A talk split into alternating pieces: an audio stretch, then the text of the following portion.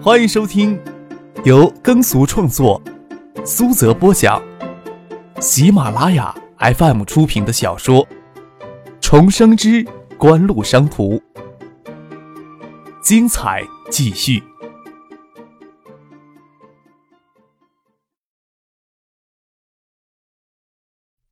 第五百六十集。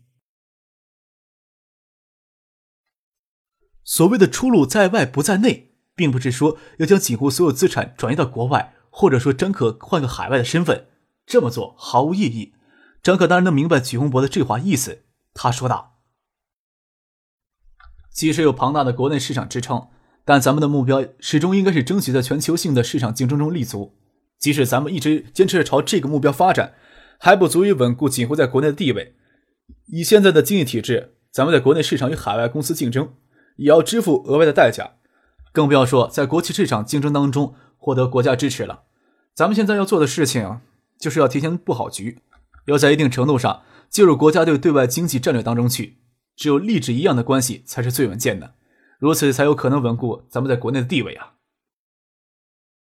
未来十年，几乎所有矿产资源价格都在暴涨，唯有国内出口的稀土金矿在完全垄断国际市场下却在暴跌。这本身就暴露出国内汽车产业政策上的重大失误。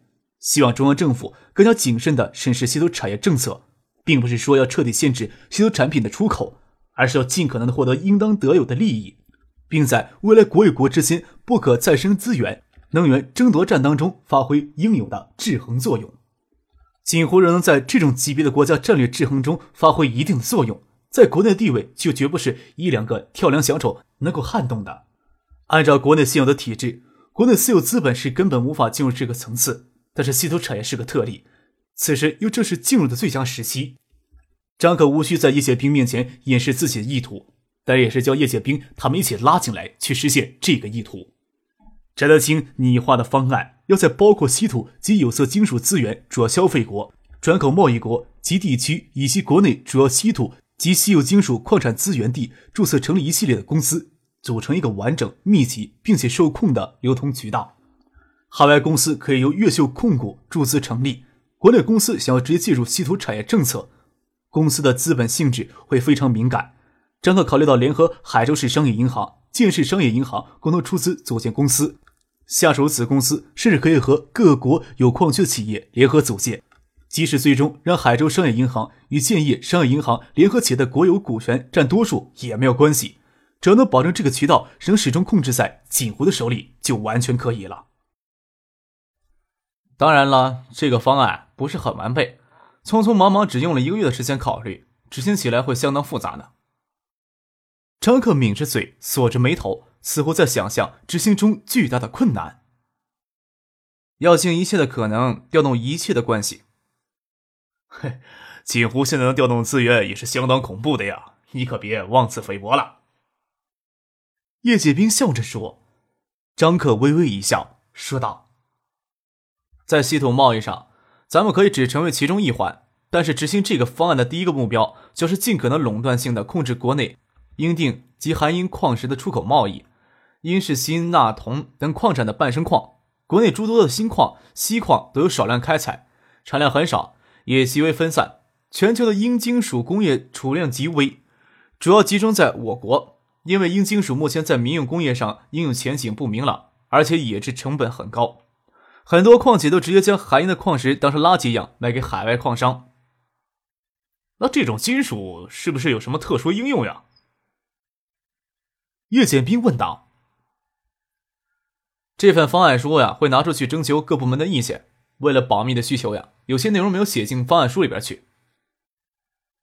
张克点点头，说道。橡树岩在实验室里已经能还原当前薄膜液晶屏的显示技术了。铟的一种化合物在这种薄膜液晶屏里有着关键性的应用。若薄膜液晶屏技术在未来显示器市场占据主导地位，仅液晶产业对铟锭的需求就十倍的增长。不论是现在呀，还是未来十年时间里，全球的液晶技术及产业都集中在日韩两国，控制住铟锭的贸易，差不多就等同遏制住了日韩液晶产业的喉咙了。锦湖从现在开头介入薄膜液晶屏领域研究，已经呀来不及了，也根本不可能轻易从日韩电子厂商获得技术了。咱们只能在最关键的时刻拿英挺贸易掐住他们的咽喉去谈条件。这么说，这次一定要将三井拖下水才行啊！许洪博说道。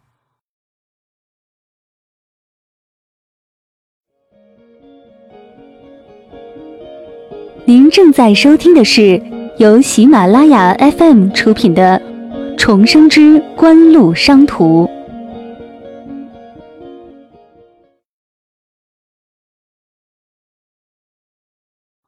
叶剑兵说道：“日韩电子厂商应该很清楚英鼎贸易对未来液晶产业的重要性，特别是三井财团旗下的松下、索尼、夏普等电子厂商，更是掌握了当前最主要的液晶技术了。他们呀，绝对不会袖手旁观，看着英定贸易垄断到一家公司的手里呀。不过这次将三井特种金属在中国的内幕运作捅破了，能让那些日韩企业暂时都老老实实的闭上嘴巴。”现在呀，有几分把握能肯定三井特种金属试图在背后影响国内稀土产业政策影响呀？不仅仅是试图影响，而是通过各种手段诱使各个官阶上的官员、学者背叛国家在稀土产业上的战略利益，性质严重到足以让国安部门出面调查了。张克从来不怀疑这一点，腐败并不只存在地方政府机构，即使腐败了，在这些人心目当中根本就没有国家利益的存在。说道。这次呀，要揪住他们的小辫子。英定贸易是一方面，咱们甚至能够趁机接手三井特种金属在国内的部分产业业务。哎呦，时间很短暂，抓住了就能为未来赢得主动权了。叶剑兵轻叹道：“方案呀，可以先从国内部分开始执行。”张克说道：“我这些天呀，一直在考虑给这些公司取什么名字好。难得跟徐老师跟叶哥在这儿，咱们一起讨论讨论。”啊，这种事情还需要我们费尽心思在这里讨论呢？叶剑兵奇怪的问：“哎呦，都这么晚了，这里味道这么冲，咱们还是回市区酒店去睡觉吧。公司呀，取什么名字，你们自己讨论就行了。你说叫圣心矿业如何呀？不管海外公司还是国内的公司，都冠上圣心的名号。”张克看着叶剑兵作势要走，抬头问他：“啊？”叶宪兵愣在那里，问张克：“你小子什么意思呀？”这个方案执行起来非常复杂，涉及到复杂人事关系。我不以为啊，还有谁比叶哥您更能胜任了。张克这才图穷匕首现，笑眯眯的看着叶宪兵说道：“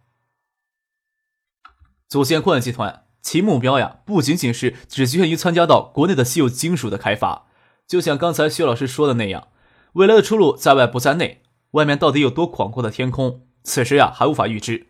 现在国内每年的英定贸易出口总额不足两千万，先凑足四个亿启动资金出来，应该够第一阶段用了。叶哥，你以为呢？叶剑兵愣愣的站在那里，没想到张克将主意打到他头上来了。张克没有理会叶剑兵，侧过身来对许洪博说道：“徐老师，这次呀还要您勉强其难了。”许洪博笑着说道：“叶总会不会嫌弃我呀？”叶剑兵还有些犹豫不定。张克说道：“你不觉得过度插手生鲜电器的管理会妨碍上新闻吗？再说国内的家电连锁对你还有什么挑战可言呀？我呀可是整天听你抱怨，才想着把这个位子给你的。哟，感情是你是为我着想呀？”叶剑兵才不相信张克的鬼话，问道。我知道你跟我二叔谈论过这个，除了二叔之外，目前呀还获得谁支持了？我跟猎狐那边谈过。张克说道：“国内的部分要让地方上的国有资本参与进来，获得猎狐的支持很关键。当然了，烈湖也不仅仅满足于在地方事务上发出自己的声音，还有就是要等着接触的稀有金属在军事领域极为广泛。从战略角度出发的话，也绝不允许如此疯狂的无序开采。”军方怎么可能不发出声音呢？崔文义将军呀，还要等着你亲自去接触呢。叶剑兵现在有些后悔了，后悔晚上站到河堤上将张毅硬塞给失去锦湖。他沉吟了片刻，说道：“哎呦，不管怎么说呀，公司要获得成功，离不开锦湖的资金支持。我看呢，还是叫锦湖矿业好了。我倒想看看，我这一生过去，中国人能不能出一个清人国的财阀出来呢？” 哼，野心别这么大嘛！张克笑着说，好像锦湖跟他没有关系一样。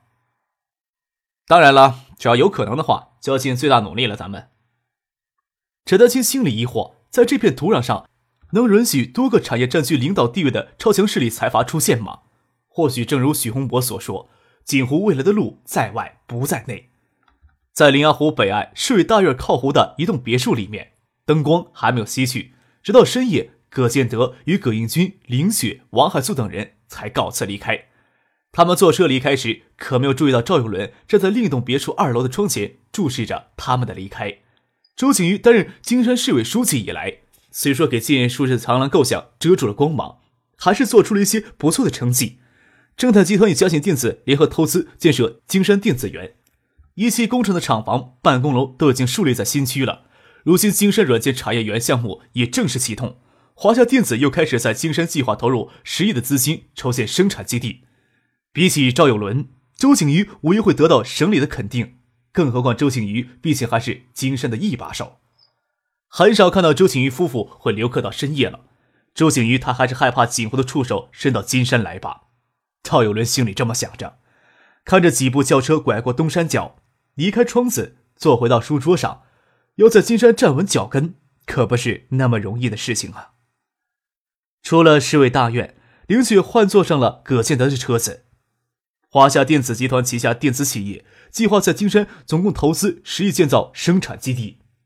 葛建德因为这个事儿，这段时间经常到金山来，当上华夏电子的老总，比当初担任纪委副主任自由多了。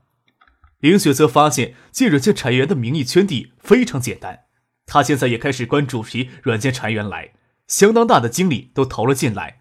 只不过到金山要忍受葛建德，不管怎么说。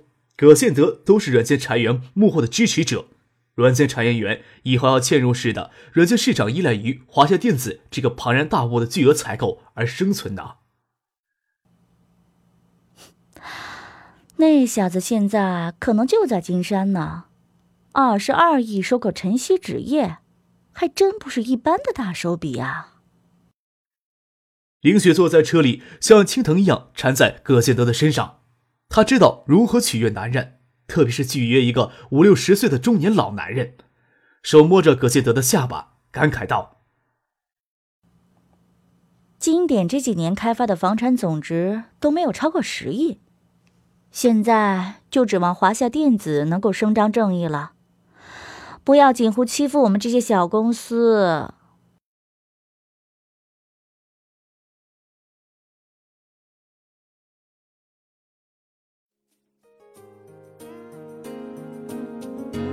听众朋友，本集播讲完毕，感谢您的收听。